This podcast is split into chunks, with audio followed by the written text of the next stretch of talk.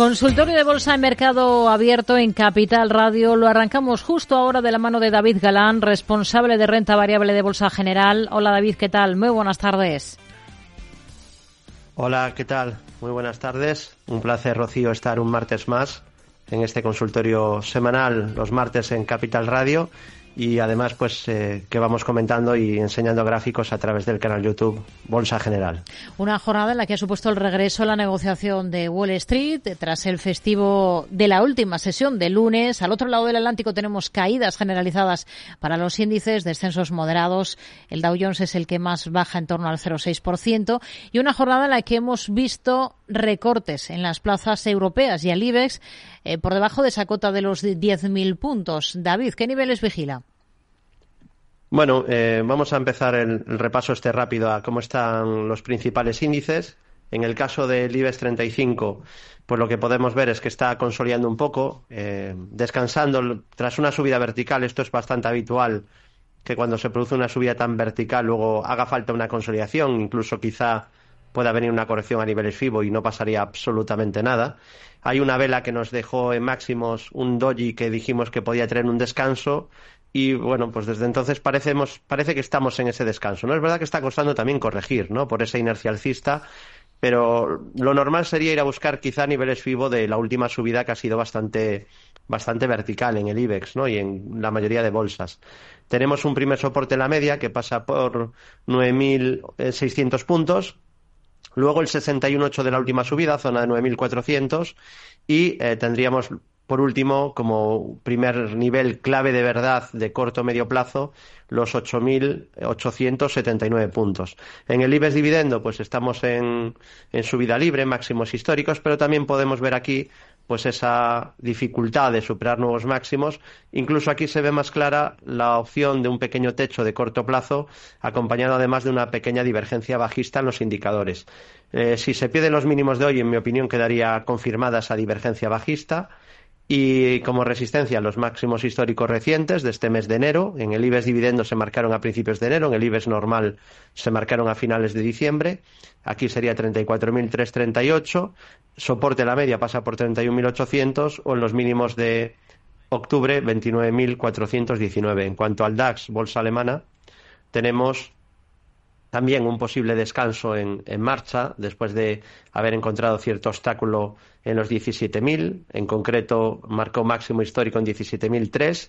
Ahí dejó una pauta envolvente bajista que también suele traer un descanso, una pausa en la subida, que también ha sido muy vertical. Como soporte tendríamos primero la zona de la media 200 sesiones, que pasa por 15.900 puntos, y el 61.8 de la última subida, que pasaría por 15.550. Luego estarían por ejemplo, también los 14.630. Y en cuanto a Wall Street, tenemos al Dow Jones también consolidando desde zona de máximos históricos.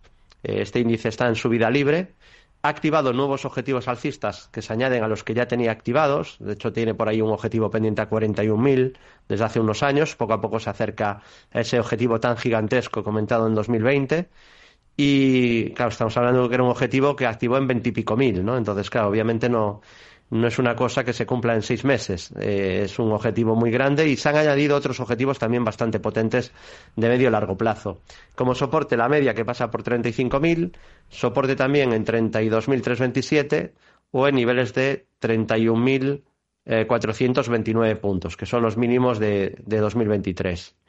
Y en el caso del SP500, índice director de las bolsas mundiales, pues lo tenemos en zona cercana a máximos históricos. El SP, a diferencia de otros índices americanos y mundiales, no ha superado todavía el máximo en su versión sin dividendos, con dividendos sí que está en máximos históricos, y tendría resistencia en los 4.818, si lo supera se activan nuevas estructuras alcistas, soporte en la media que pasa por 4.400, en 4.103 o en 3.808.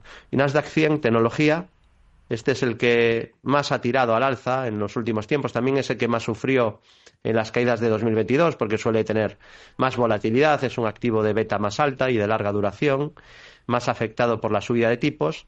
Y ahora pues lo tenemos en zona de máximos históricos, que es verdad que superó ligeramente, pero se está frenando ahí un poco en la zona 17.000 y tiene primeros soportes en 16.249, en la media 200 que pasa por 15.400, en 14.058 o en 12.724. Y Russell 2000 para poner el broche es un índice de acciones más pequeñas, un índice muy amplio de Estados Unidos, mm. que representa más a esas acciones pequeñas y medianas que lo han pasado tan, tan, tan mal en los últimos dos años, ¿no? Mientras es verdad que las acciones más grandes no solo se han recuperado, sino que están subiendo con mucha fuerza, sí que todavía hay cierta debilidad, aunque mejorando, entre las acciones pequeñas, medianas y sobre todo pequeñas growth. Aquí lo que vemos es que se ha roto una resistencia muy importante, activando un gran objetivo a 2410 en el Russell 2000, pero también es verdad que llegaba muy cansado y lo decíamos a la resistencia y que más temprano que tarde parecía que iba a necesitar un descanso. Parece que está en ello, eso sí, dentro de tendencia alcista, de corto plazo, con soporte en la media 1860, niveles vivos de la subida, y 1640, que es la base de ese rectángulo roto al alza. Vamos a ver si le parece con dudas de oyentes. Eh, vamos a saludar a Luciano, que nos llama desde Lugo. Luciano, ¿qué tal? Buenas tardes. Buenas tardes, muy, muy bien. Soy un ferviente admirador de don David Galán. Le escucho siempre, todos los vídeos que hace los domingos, los martes, los que hace Albert Alvareda. Bueno, llevo cursos con él, también he hecho el de divergencias y estoy haciendo el grande ahora. mi pregunta sería la siguiente. Yo tengo un Diageo comparadas a 2,888 y me, gustaría saber qué, qué, opinión tiene sobre el valor y otro de los valores que me gustaría que me analizara es Acciona. No, aquí no estoy posicionado, pero en Diageo sí estoy. Sí, está amable. Muchas gracias y felicidades por el programa. ¿eh? Gracias, Luciano. Muy buenas tardes. gracias por escucharnos. si me mantiene, porque estoy llegando a casa, si me mantiene Rocío. En, libras o en dólares, perdona, si puede decírnoslo. ¿Eran libras, o en dólares? Libras, libras. Vale, vale, perfecto. Gracias, Luciano. Muy buenas tardes. La dejamos escuchando, no se preocupe. Venga, pues dos valores. Diageo que lo tiene en cartera, en libras, eh, a 2,888 nos decía, y a Acciona, para entrar en este caso, en el caso del valor español. David. Vale, me, imaginaba que serían libras, pero me quería asegurar, aunque la estructura es la misma, pero claro, los niveles eh, cambian mucho, ¿no? Entonces, es un título que, que está sufriendo. Hay que decir que que me está sorprendiendo la debilidad del sector, porque no solo Diageo, ¿no? Podemos ver caídas en Brown Forman, en Campari, en todo este sector, eh, en un mercado bastante alcista o con mucha fuerza. Este sector, que venía de hacerlo bastante bien o muy bien, lleva una racha de unos meses bastante mala y con un comportamiento relativo mucho peor que al mercado, ¿no? Aunque no sé si es que lleva tiempo en el valor o ha aprovechado estas caídas para comprar, porque el precio de compra del oyente es cercano al precio actual. Entonces, es un título que dibujó un techo en la zona de máximos. Podemos ver ahí dos máximos en la misma zona. Es que es perfecto, ¿no? Es justo ahí al tic. Esto obviamente no, no te asegura nada, pero, pero, aumenta el riesgo de una corrección porque activa un objetivo bajista y eh, ahí a partir de ahí podemos medir la anchura, el rango, ¿no? Entre los máximos y el mínimo, proyectar desde el punto de ruptura y el peligro de, Diageo o de Diageo es que tiene pendiente objetivo bajista por ese doble techo a, a 24,40 libras. ¿no? Entonces, sí que es una compañía que a largo plazo me parece interesante porque es un valor bastante defensivo.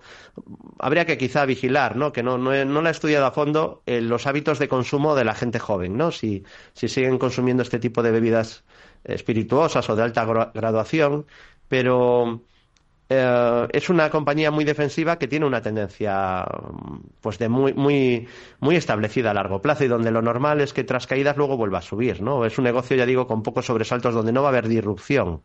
Entonces, quitando ese cierto riesgo que ya digo, quizá estaría bien de cara al muy largo plazo ver si las tendencias de consumo de este tipo de alcohol se mantienen, pero es una compañía que en principio lo más normal es que a largo plazo luego siga subiendo. El problema que ahora tiene mal momentum, está muy débil, mal comportamiento relativo, ha dejado un gap bajista tras chocar con la media, la media resistencia.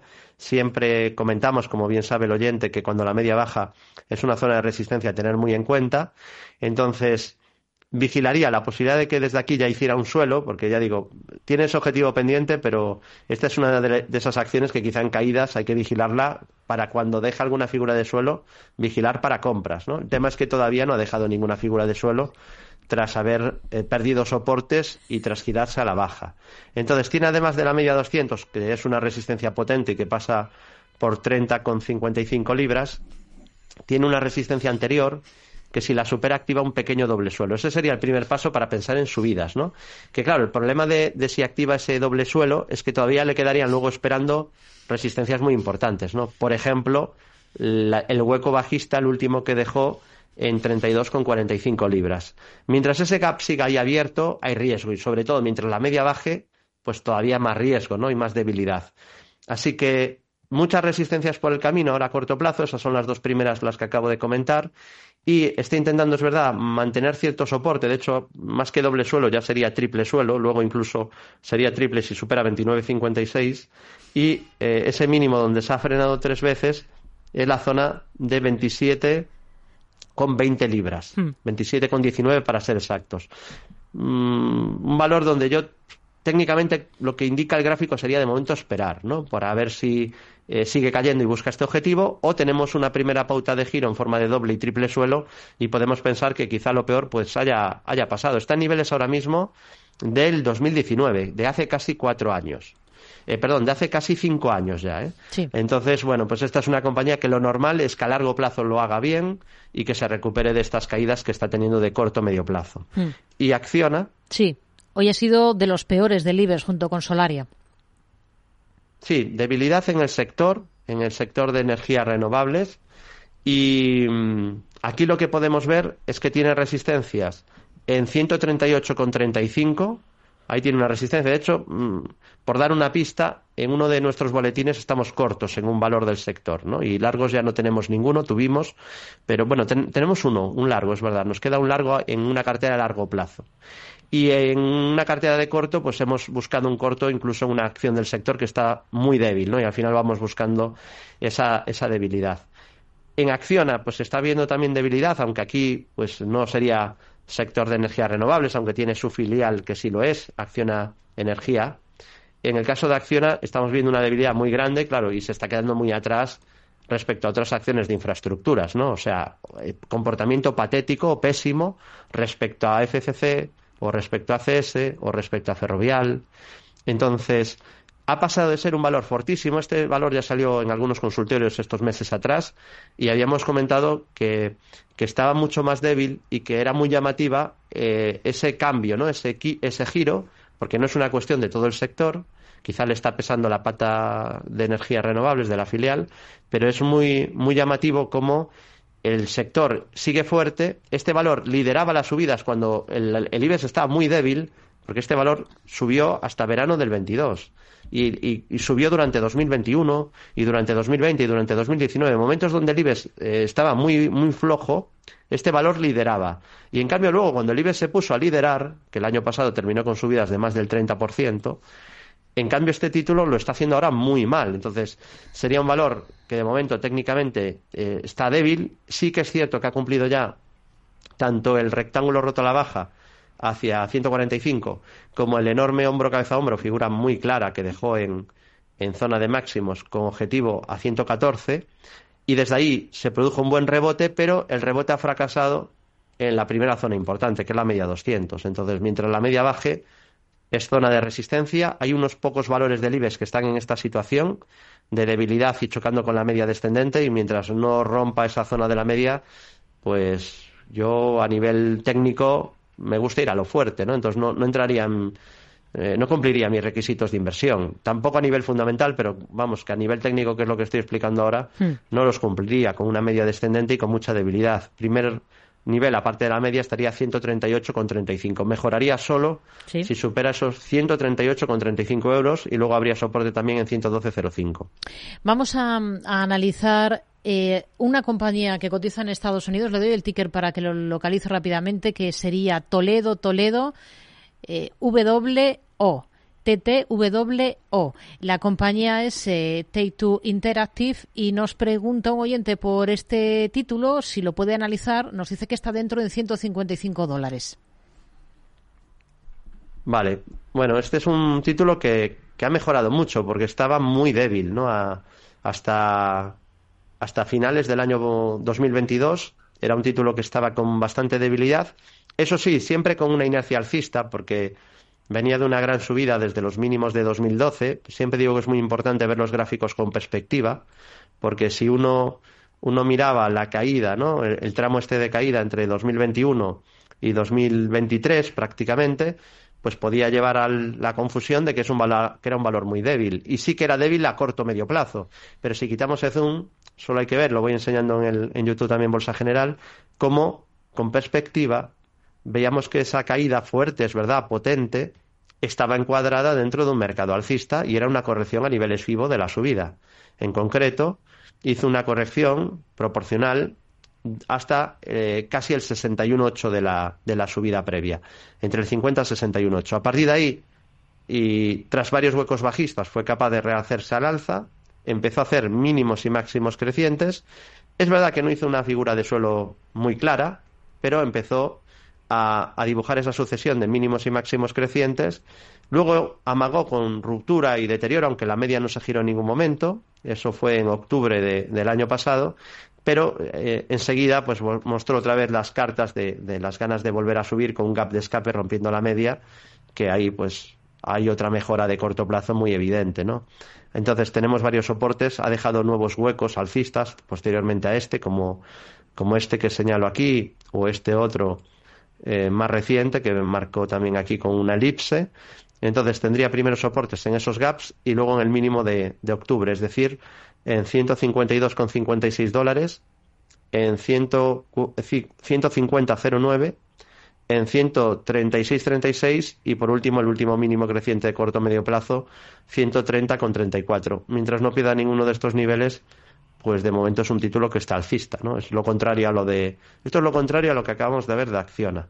Este tuvo debilidad durante dos años y ahora pues está más fuerte, ha mejorado mucho su comportamiento relativo y es un título que está en tendencia alcista, ¿no? Con la media ascendente, con mínimos crecientes y pues de momento pues yo no pondría puertas al campo, vamos a ver hasta dónde llega, ¿no? Eh, quizá hay títulos que me gustan algo más, pero pero es cierto que de momento está en tendencia alcista y el aspecto técnico no es, malo. Pues nos quedamos con este valor antes de la pausa. Enseguida estamos de vuelta en la segunda parte del consultorio de esta tarde con David Galán, responsable de renta variable de Bolsa General, aquí en Mercado Abierto, en Capital Radio. Estamos ya en la segunda parte del consultorio de Bolsa de Mercado Abierto de este martes con David Galán de Bolsa General. Vamos a ir, David, si le parece, a, escuchar el, el audio que nos ha dejado este oyente. Vamos a ver por qué valor o valores nos pregunta. Hola, buenas tardes. Esto es una pregunta para David Galán. ¿Cómo ve entrada en logista con la rotura de máximos? Parece que puede tener un objetivo por doble suelo. Muchas gracias. Una entrada en logista. ¿Cómo lo ve ahora mismo, David? Bueno, a mí no me, no me sale un doble suelo claro, no me coinciden exactamente los mínimos. Sí que es verdad que están cercanos. Me imagino que se refiere a los mínimos de mayo, finales de mayo, con los de noviembre pero el aspecto técnico es muy bueno, ¿no? De hecho, es una pena porque la llevábamos en, el, en, la cartera de corto plazo, que se lleva estos, estos más ajustados, y, y, nos salimos, ¿no? Es una compañía que usamos habitualmente para buscar compras porque es de las acciones eh, mejores de la bolsa española, de las que se pueden buscar largos a largo plazo, ¿no? Valga la redundancia eh, porque lleva eh, un buen tramo de subida, una gran tendencia alcista desde los mínimos de 2020 tiene además buenos números. Es verdad que no tiene muchos margen, mucho margen, pero sí que es una compañía muy rentable. Y, ya digo que es de las acciones que, más nos gustan del mercado continuo español, ¿no? Siempre la, comentamos, ¿no? En esa terna donde siempre salen por las mismas, ¿no? Inditex, Viscofan, eh, Vidrala, Logista, eh, ¿qué más hay por ahí? CIA Automotive, Laboratorio Robi. Bueno, pues no es un grupo muy grande, la verdad, Iberdrola. No es un grupo muy grande de acciones realmente buenas de la bolsa española, pero, pero hay algunas, hay unas cuantas. Esta estaría en ese grupo y tiene pues tendencia alcista muy clara mientras no pierda el mínimo anterior de corto medio plazo que es 22.30 pues eh, un analista técnico aquí lo que buscaría serían compras nunca posiciones bajistas, obviamente, ¿no? Así que, bueno, no está mal el gráfico, es verdad que ahora no está tampoco muy cerca de soporte, no hay ninguna estructura realmente clarísima que haya formado. La última pauta realmente clara de medio-largo plazo fue la ruptura de máximos, que era la zona de 18, y al superar esa zona, pues eh, apuntaba a un nuevo tramo de subida, entraba en subida libre, y realmente pues se ha comportado muy bien. Sí que, bueno, como pasa muchas veces, ¿no? Una vez que rompió resistencia, subió un poco, luego amagó con una caída, pero la caída se apoyó bien en la zona de la media y luego pues ya digo, hizo aquí una corrección donde perdió algún soporte, como la media, como algún mínimo anterior, pero tampoco perdió ningún mínimo relevante de largo plazo. O sea, un inversor de largo plazo aquí no, no le saltó ningún stop, obviamente, ¿no?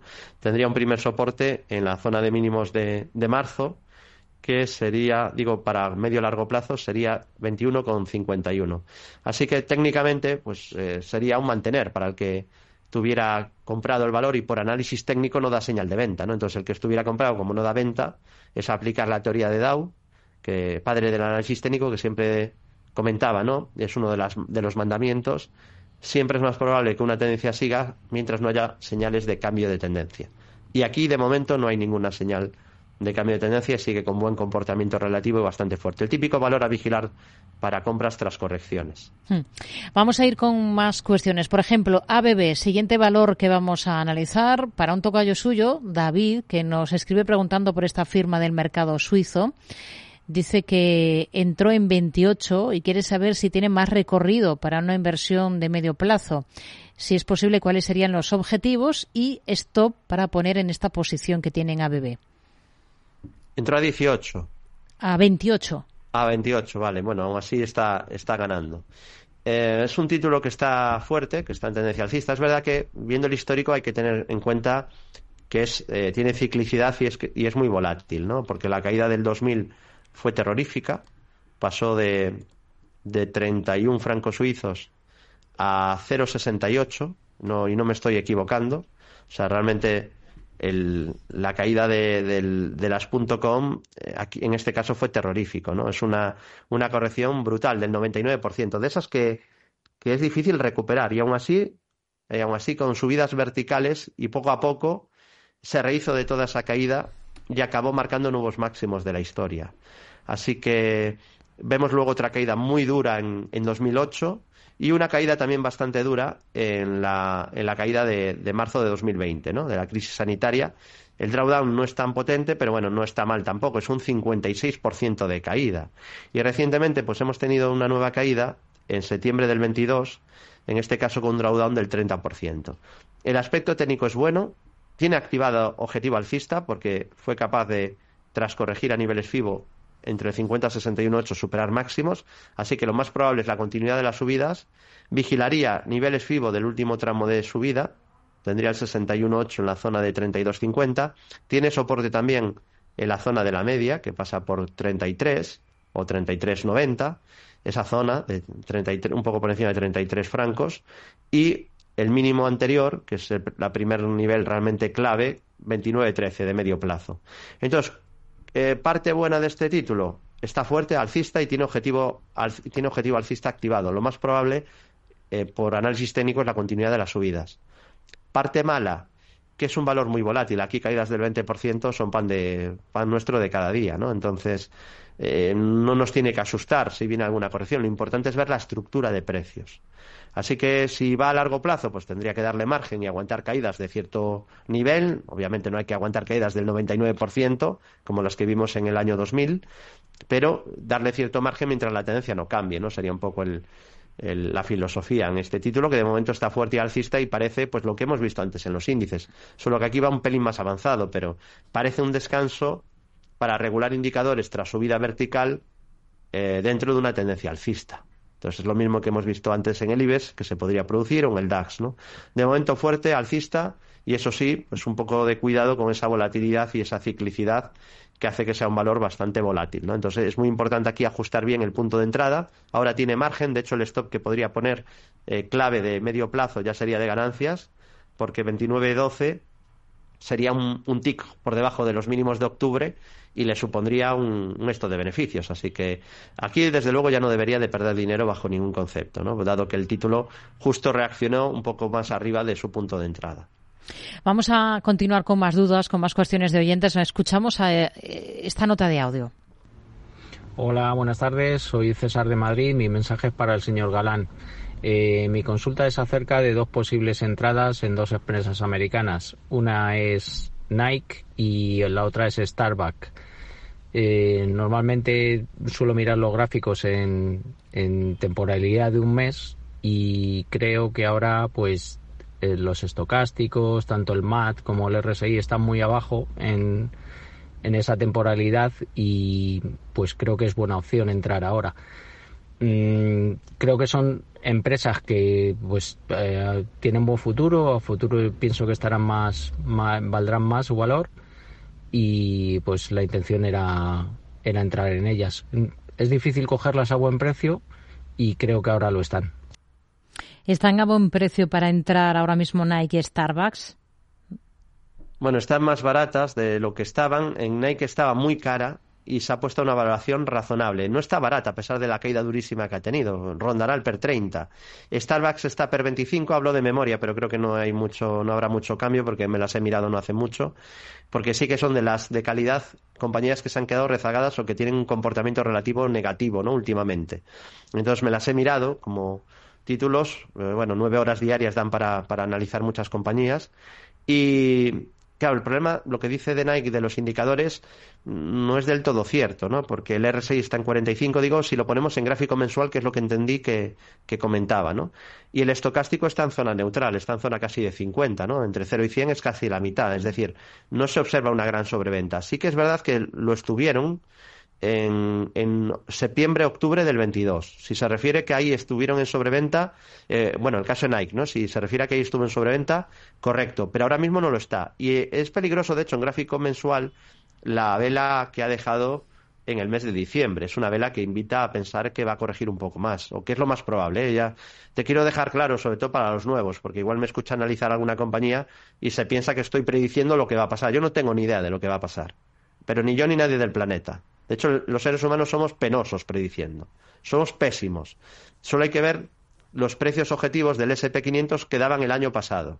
No, acertó nadie, ni uno. Entonces, todos eran por debajo de cómo cerró el SP. Eh, dicho esto, ¿qué, ¿qué, intentamos hacer? Pues analizar el gráfico, intentamos hablar de qué es lo más probable y a veces buscar estructuras que tengan cierta probabilidad, que tampoco será una barbaridad, no hablamos de 90% ni cosas así, ¿no? Intentar inclinar las probabilidades a favor. Sí me parece bien la filosofía de este oyente de, bueno, pues comprando valores o vigilando valores tras caídas que son de calidad y que lo han hecho bien a largo plazo, hombre, tengo más opciones de ganar que en una cerera que cayó durante 30 años y que ahora ha rebotado. Pues a lo mejor luego vuelve a caer, porque es un negocio pésimo. Entonces, sí, hay más opciones a muy largo plazo. El tema luego está en intentar acertar bien el timing, ¿no? Buscar un buen punto de entrada. Entonces, en Nike hay riesgo de más caídas por esa vela que dejó el, mes pasado, que era casa negro invertida. Además, viene de un nuevo gap de escape bajista, o bueno, más bien es de continuidad bajista, con el que además eh, está rompiendo ya la media también otra vez hay riesgo, ¿no? Hay riesgo porque además todo esto lo ha hecho con un mercado muy fuerte. Entonces, ¿qué pasaría si al mercado le da por corregir un poquito? Pues es muy difícil que las rezagadas, las que están débiles, mejoren su aspecto técnico en, en un contexto así, ¿no? Así que cierto riesgo de corrección extra en Nike, aunque sí que empieza a ponerse a unos ratios más normales, más atractivos, pues estaba per 60 prácticamente, o 50 y pico, no hace mucho, y ahora pues ya debe andar por 29, 30, que es un poco más normal y además con buenas perspectivas, y va a haber unas Olimpiadas, etcétera, entonces seguramente acabará recuperando. Como decíamos de Adidas en su día, luego vino una, una gran recuperación. Y resistencias, pues tiene 123,34, 100 30.05 como primeros niveles clave y soporte sería bueno que no lo cerrara porque igual que ahora ha dejado un gap escape bajista y lo normal tras un gap así es caer algo más hablo de lo probable no yo no sé lo que va a pasar eh, cumplió lo anterior que cuando fue alcista el que dejó en octubre lo más probable es que desde ahí subiera más como así fue no entonces muy importante no cerrar ese gap alcista que dejó en 89.33 ¿De acuerdo? Eso sería bueno que no lo cerrara y que hiciera algún suelo tras esta nueva corrección que está sirviendo para consolidar niveles. Nike está ya en niveles de, de agosto de 2020, es decir, van tres años y medio sin subir y viene bien porque, ya digo, había, se había expandido quizá demasiado el múltiplo con la emoción. En 2020 tuvo una subida de locura, se multiplicó por más de tres y esto no es una acción hipergrowth entonces, pues ahora estamos volviendo a la normalidad. Es importante analizar bien las compañías también para saber qué es posible y qué no es posible. O sea, Nike es imposible subir un 250% anualizado. O sea, eso es imposible. Entonces, tú puedes subir un 100% si creces como Nvidia un 100% eh, de beneficio anual. Entonces, sí, puedes crecer porque es una empresa hipergrowth, de altísimo crecimiento. Pero si tú eres Nike, vendes zapatillas, pues puede haber un momento que la gente se emocione pero no puedes tener ese crecimiento de manera estable. Entonces, cuando el mercado descuenta crecimientos de esa velocidad, pues luego vienen los lamentos cuando el mercado hace la contracción del múltiplo lógica y casi previsible, ¿no? En este caso. Y Starbucks, este es otro caso ya, porque aquí Em, sí que ya se está poniendo una valoración bastante atractiva. Probablemente el, tema aquí es que hay miedo sobre que le pueda comer parte de la tostada de su negocio. Se ha anunciado ¿no? que McDonald's va a competir en el negocio de desayunos. Y claro, McDonald's no es una broma, ¿no? Es un, un player, un jugador muy importante en el sector y que sabe lo que hace. Entonces, supongo que eso está penalizando a la compañía que aún así pues está per 25, es decir, tampoco está a múltiplos de derribo, no se está descontando que Starbucks va a dejar de vender, sino que hay un poco más de pesimismo. Si viéramos pesimismo de unas cuantas semanas o meses, se podría poner muy atractiva, ¿no? Pero ya Starbucks cuando se pone a per 20 suele ser una oportunidad. Entonces, Per 25, que ya es una valoración por debajo de su media, porque como es una compañía de calidad bastante previsible, que ha crecido, que sigue abriendo establecimientos, ahora hay un poco de pesimismo entre esto que digo de McDonald's y, y el pesimismo con China, donde tienen mucha presencia, pues le está haciendo corregir. Resistencia a la media, ya digo, todo esto eh, también lo digo, ¿no? Podríamos analizar el gráfico, no necesitaríamos toda esta perorata que acabo de soltar. Podríamos tener un método que simplemente se guíe por una media o se guíe por un, algoritmo y, ya está. Y compro cuando las reglas dan compra y vendo cuando dan venta, ¿no? Pero sí que es cierto que tiene una explicación estos movimientos que estamos viendo. Resistencia a la media pasa por 97, luego también 107.66, 113.67 y soportes en niveles de 88.72 en 79, 53, 66, 22 y por último niveles FIBO de toda la última subida. Entonces ahí sería importante no perder la zona de 85. Bueno, otro de esos títulos interesantes a vigilar cuando vienen de un descanso de correcciones. Y ahora mismo pues tenemos al título prácticamente los máximos que marcó en julio del 2019. Entonces es un buen descanso de, de cuatro añitos ya, ¿no? Así que eh, también el mercado quizás se emociona un pelín, pero empieza a ponerse ya una valoración bastante más atractiva. Vamos con una llamada, la de Luis. ¿Qué tal? Muy buenas tardes. Buenas tardes. Díganos. Eh, bueno, pues eh, en primer lugar, saludar a David Galán. un enorme placer poder escucharle todos los martes y nada, pedirle que me gustaría que analizara cómo lo ve a día de hoy ENCE y Prosus. ¿Es para entrar o tiene ya en eh, cartera? No, ya están en cartera. Los tiene en cartera. Pues gracias, Luis. Muy buenas tardes. Gracias. ENCE, ¿cómo los ve? Eh, ¿Cómo ve a ENCE y a Prosus? Bueno, ENCE es un título que a mí a largo plazo, pues no me gusta lo, lo que veo. Bueno, yo creo que ni a mí ni a nadie. ¿no? Ya digo que intento escapar de las opiniones porque es mejor ver datos, ¿no? Entonces es un valor que ya vemos lo que ha pasado, ¿no? Siempre recomiendo mirar los gráficos primero históricos donde podamos ver si es posible todo el histórico de la compañía y luego ya vamos metiendo el zoom para ver qué, en qué tendencia está en el corto plazo, ¿no? Pero ya vemos con estudiando el gráfico que es un activo pues tremendamente volátil y cíclico, ¿no? Hablamos del sector papelero, tuvo también problemas ahí de regulatorios con la fábrica de Pontevedra y bueno, pues vemos que tiene una volatilidad de locura, que es un valor muy peligroso para comprar cuando el mercado se emociona. O sea, no hay nada peor que comprar una cíclica en el mejor momento del ciclo. Esto es muy contraintuitivo, porque claro, cuando ves que una empresa gana mucho dinero, dices, qué bien, la voy a comprar. No, pero con las cíclicas tienes que hacer al revés. Cuando mejor están, las tienes que vender. bueno, yo no las vendería cuando mejor están, sino cuando después de su mejor momento o durante su mejor momento el gráfico da señales de debilidad. Normalmente va a ser cuando todavía a nivel fundamental están en lo mejor, pues ahí justo el mercado descontará que, es difícil mejorar, que las perspectivas ya vienen peores y empezará a desplomarse, ¿no? Ahí es el peor momento para comprar una cíclica. Entonces, en general, pues hay que tener mucho cuidado con este tipo de compañías. No digo que no se pueda ganar dinero, hay de, hay de hecho expertos en, en esta materia de ganar dinero con cíclicas, pero para el inversor retail particular suele ser el camino, el camino más minado de todos y aquí, bueno, vemos que pues ha dejado un nuevo doble techo, ¿no? Igual que dejó un doble techo en primavera del 21, pues dejó un nuevo doble techo en primavera del 23, dos años después. ¿Va a tener la misma resolución? Pues no lo sé, pero desde luego motivo suficiente para ser precavido sí que nos lo está dando el gráfico, porque podemos medir la distancia entre máximos y el mínimo entre máximos y nos está señalando un objetivo bajista de caída a 2.46. Y yo no sé si lo va a cumplir, porque ya digo esto, pues te puede dar cierta probabilidad a favor, pero tampoco ninguna barbaridad, ¿no? Ya digo que lejísimos de 90% y cosas así. Es más probable que caiga que suba, lo cual, ya digo, ya, ya decir esto es, es mucho decir, porque el mercado tiende a subir. Bueno, pues aquí hay más probabilidades ahora de caer que de subir, porque tiene esta estructura bajista y resistencias en 3008, o sea, 301, 325 y en los máximos del doble triple techo, que es la zona de 3,40. Así que peligroso gráfico. ¿eh? Ya solo faltaría hmm. un empujoncito más, que sería perder esta zona de soporte horizontal en torno a 2,64 o 2,63 o 2,62, entre 2,62 y 2,64.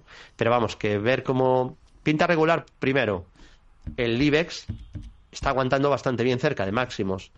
En C ni, de, ni en sueños está cerca de máximos, ¿no? Entonces ya hay una debilidad relativa. Y además acaba de chocar recientemente con la media 200, incluso ahí en la zona de la media, pues ha dejado un mini, un mini techo también. Así que, que pinta, pinta peligroso el título a nivel técnico, ¿no? Y confirmaría más debilidad si pierde 2.62. Pero vamos, que ese doble triple techo con objetivo 2.46 pues me hace ser prudente con, con el título, viendo la, la, estructura que tiene, ¿no? La tendencia bajista. ¿Y Prosus, que era el otro valor por el que nos preguntaba? Vale, bueno, este es un título que cotiza en el Eurostox 50, que está, pues obviamente, muy expuesto y está siendo castigado porque tiene mucha exposición en, en Tencent, una empresa china. Una empresa china que, que era muy buena, la verdad, tenía números muy buenos, pero claro, el peligro de invertir en países con baja seguridad jurídica es que las reglas del juego pues pueden cambiar muy rápido, ¿no? Eh, te sube el César el pulgar hacia arriba o hacia abajo y te se te carga la compañía. O, bueno, no, más que cargarla, te puede bajar el, rendimiento, la rentabilidad del negocio un 40% por una decisión, ¿no? Entonces, ha apretado mucho a las tecnológicas eh, en, China, el gobierno chino, y eh, pues su comportamiento en bolsa pues ha sido muy malo y el de Prosus pues también porque venía de subir mucho pero tiene una exposición ya digo muy grande a Naspers que a su vez pues eh, invierte en Tencent con lo cual tiene una gran correlación con Tencent Holdings y aquí lo que vemos hay una cosa muy buena y una mala ¿no? la mala es la debilidad relativa tremenda que tiene eh, con la zona de la media descendiendo y donde además dejó varios huecos bajistas, esa es la parte mala, hay debilidad y además con huecos bajistas, y unos cuantos, ¿eh? cada vez que ha rebotado ha acabado terminando el rebote con un hueco bajista. El último, recientemente, cruzando la media a la baja. Entonces, la zona de la media es resistencia.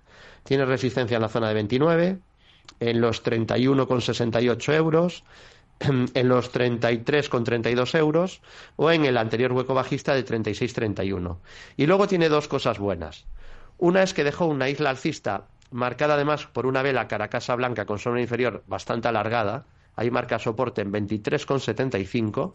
Ahí tiene un soporte a tener en cuenta. Esa es la parte buena. Y que ha dejado ya una figura de, de triple suelo activada, porque la de doble suelo ya la cumplió, que era esta de aquí, objetivo que cumplió perfectamente, pero tiene un triple suelo pendiente hacia niveles de 47,30 y es un objetivo que solo anularía en caso de perder 18, un poco por encima de 18 euros. Así que no lo tengo muy claro, ¿no? Sí que la tendencia de fondo, pues ha sido muy débil, el comportamiento relativo todavía sigue débil, hmm. la media está en fase descendente y tiene un último hueco pendiente sin cerrar, el último que ha dejado. Entonces, mientras no cierre ese hueco, cierta precaución, pero también es verdad que mientras no pierda 20, 23,75, pues hay ciertas posibilidades de que desde aquí esté intentando hmm. frenar la caída. Entonces sería muy negativo perder esos 23,75 y luego la figura está activada y solo se anularía ese triple suelo hmm. si pierde la zona de 18 con 18 con 10 aproximadamente, 18 o 18,05. Vamos a ver si nos da tiempo rápidamente a echar un vistazo a dos valores, Veolia y Legrand, para responder a Héctor que nos ha escrito y nos dice que ve, está interesado en dos rectángulos que ha visto. Quiere saber Eh, ¿cómo, ¿Cómo lo ve usted para comprobar las posibilidades que tienen Veolia y Legrand? Bueno, eh, magnífico el, el, análisis porque es correcto. Hay un rectángulo muy claro, hay dos toques abajo, dos arriba, entonces, bueno, tocaría vigilar eh, por dónde rompe. Es más probable que rompa por arriba, a favor de la tendencia previa, a favor de la continuidad. Se ha rehecho bien del, del doble techo que dejó en máximos de 2022, de principios del año. Avisó de un posible giro con una figura de doble suelo en octubre del 22, a partir de ahí lo ha hecho bien y ahora está consolidando. Ya digo, más probable la ruptura por arriba, que se confirmaría si supera la zona de 30 eh, 30 euros, un poquito por encima de 30. Soporte intermedio en la media pasa por 28, soporte clave, la base del rango del rectángulo, 24,74 euros. Y Legrand, Sí. compañía interesante del sector de enchufes, cableado, etcétera, es bastante defensivo, es un valor que no, no me desagrada a nivel fundamental y que a nivel técnico, pues obviamente va en consonancia a largo plazo y también lo hace bastante bien. Eh, vale, aquí Aquí no hay rectángulo, no sé si estará mirando el gráfico sin ajuste de dividendos, porque sí que tenemos dos mínimos, veo en la misma zona, pero los dos máximos no me coincidirían, ¿no? Único que estime que ya es un doble, un rectángulo activado, ¿no? Si considera estos dos máximos, aunque están cerquita, como dos máximos arriba y estos dos abajo, sí se podría marcar, pero ya no sería un rango pendiente, sino que ya estaría en, en marcha, a diferencia del anterior. Y aquí el objetivo estaría en torno a eh, ciento, casi 110 euros, un poco por debajo de 110, que supondría pues marcar nuevos máximos históricos y seguir en subida libre. A largo plazo pinta bien, lo más probable es la continuidad de la tendencia, soporte en la zona de 88, soporte en la base de, ese, de esa especie de rectángulo, o al menos doble suelo, que sería 76 con 78 euros. Así que las probabilidades a nivel técnico pues apuntarían más a la continuidad de la tendencia que al cambio de la misma. David Galán, responsable de renta variable de Bolsa General. Gracias, como siempre. Hablamos la próxima semana. Buenas tardes. Un placer y desear a los inversores muy buenas inversiones.